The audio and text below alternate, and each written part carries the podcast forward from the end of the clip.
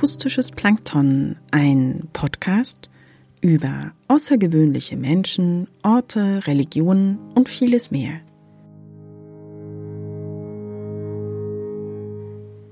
Biografisch, fiktiv oder persönlich. 24 Briefe an 24 Frauen aus Kunst, Kultur und Wissenschaft. Subjektiv ausgewählt, geschrieben und gelesen von Theresa Arlt. Heute Brief Nummer 14 an die Künstlerin Lotte Laserstein.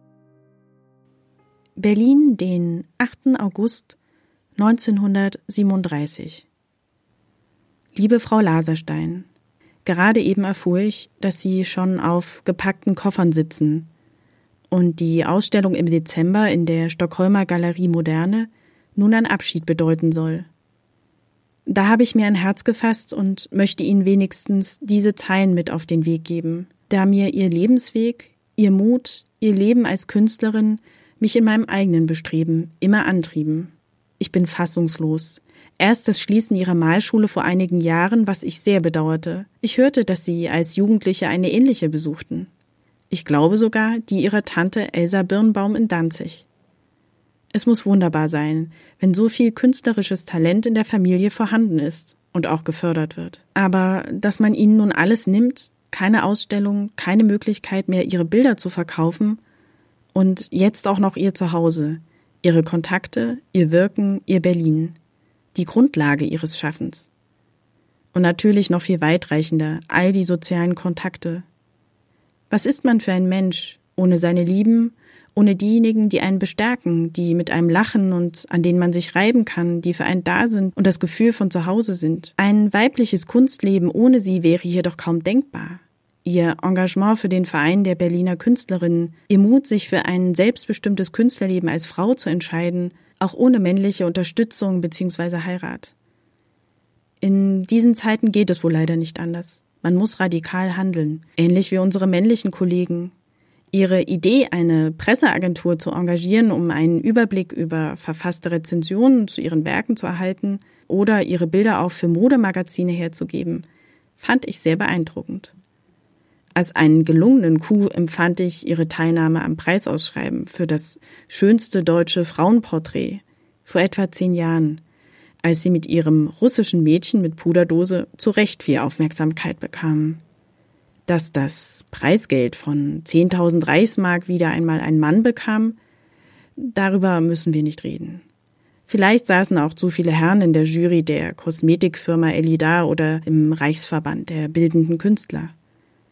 Doch ich weiß auch, ihre erste Einzelausstellung haben sie ausgerechnet diesem Preisausschreiben zu verdanken und konnten darauf folgend bei Wolfgang Gurlitt ausstellen.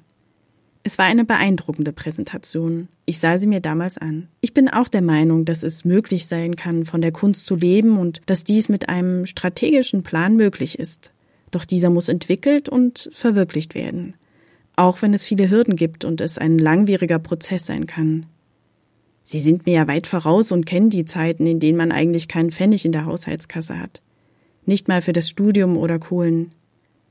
Ich bemühe mich ähnlich wie Sie damals, mir Geld durch kunstgewerbliche Auftragsarbeiten beiseite zu legen.